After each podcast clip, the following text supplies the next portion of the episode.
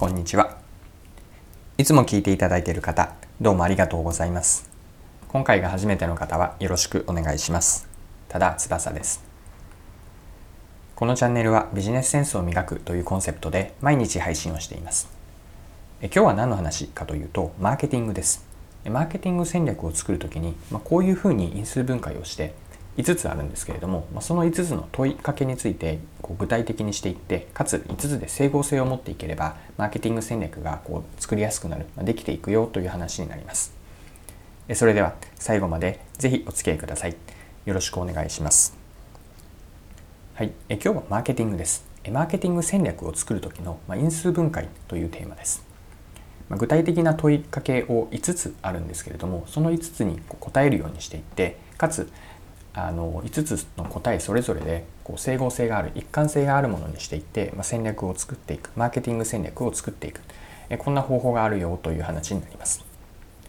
え皆さんは普段マーケティングに関わる機会どれぐらいあるでしょうか？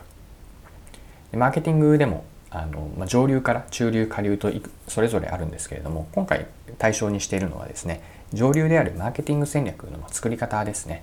戦略を作る時に、まあ、こういうふうにあの因数分解をしていって考えていくと考えやすいよという内容になります。で早速その5つなんですけれどもまず5つのキーワードをご紹介してその後でもう少し5つについて掘り下げて、えっと、一緒に見ていきましょう。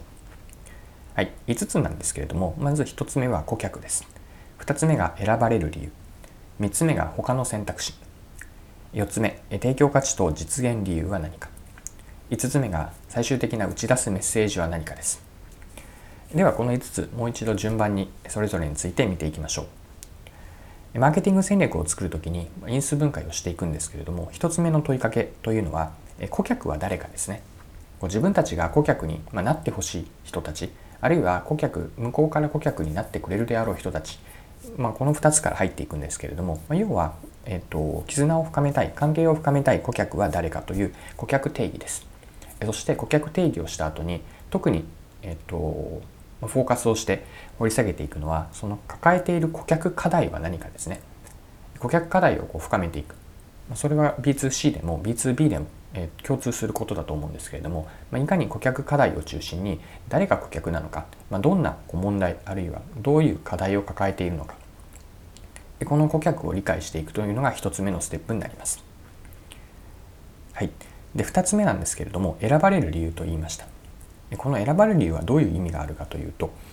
えっと、顧客がその自分たちの商品とかサービスを選んでくれるその理由は何かですね、まあ、どういうこう理由で選ばれる選ばれるとは具体的には買ってもらうとかあるいは来店してくれる訪問してくれる、まあ、使ってもらえるといったような意味を込めているんですけれどもなぜ顧客は自分たちを選んでくれるのか。ここでは他ではなくて自分たちという理由ですね。この選ばれる理由を深めていくことによって自分たちがどんな価値を提供していくかどんな強み他にはない相対的な強みを持っているのかというにもつながっていきます。はい、3つ目は他の選択肢です。でこの3つ目は2つ目ともつながっています。他の選択肢つまり何かをお客さんが何かをしたい。例えば問題解決をしたい時に何か方法を、得たいと思ったとします。その時に顧客の頭の中に浮かぶ選択肢は何かなんです。で他のと言っているのが、まあ、選択肢が例えば5つ ABCDE とあったとします。で A というのが自分たちが提供している商品やサービスでそれ以外の選択肢が B から E の4つなんですけれどもこの BCDE の4つというのが自分たちかの、えっとえー、競合にあたりますでこの競合設定はあくまでお客さん顧客視点、えっとお客さんの目線で設定した競合になります。でこの選択肢に対して自分たちが選ばれる2つ目の選ばれる理由は何かなんですけれどもこの競合に対して選ばれる理由というのが自分たちが B から E に対する、ま比較優位になります。まあ、このように他の選択肢は何かという問いかけからどこを競合にするかというのが見えてきます。はい、4つ目が提供価値と実現理由です。まあ、端的に言って自分たちの商品とかサービスの提供価値は何か？本質的な価値ですね、まあ、単にこう商品サービスの表面的な、うん、そのスペックとか特徴機能だけではなくてそれをその商品とかサービスを買って使ってもらうことによってどんな価値どんなベネフィットどんなベネフィット、えー、と便益を顧客お客さんは得ているのか、まあ、これが選ばれる理由にもつながっていきますしその選ばれる理由というのは相対的に優れている。先ほどの他の選択肢である競合とも優れている提供価値は何かというのをしっかりと言語化をします。で提供価値に関してはもう一つあってなぜ実現できているかの、えーと、実現理由です。どういう例えば社内のリソースを使って提供価値を実現できているのかあるいはリソースをこうオペレーションに回してどんなプロセスを経て提供価値を実現できているのかその実現できている理由は本当に自分たちでしかできないものなのか。一過性で今は自分たちはできているんだけれどもいずれ近い将来は競合もできてくるとするとそれは持続可能な提供価値ではないのでいずれは選ばれる理由にならなくなってしまいます、まあ、こうした実現理由を時間軸もとってなぜできているのかいつまでできそうなのかこれからもそうあり続けられるのかこうした視点から提供価値と実現理由を見ていきます。これが4つ目の要素です。はい。マーケティング戦略を作る時の因数分解ここまで5つのうち4つを見てきました。最後の5つ目なんですけれどもメッセージです。これはマーケティングコミュニケーションに関わってくることでその提供価値を伝えるために商品サービスを魅力にも持ってもらう。まず認知をしてもらって興味関心をしてもらう。そして比較検討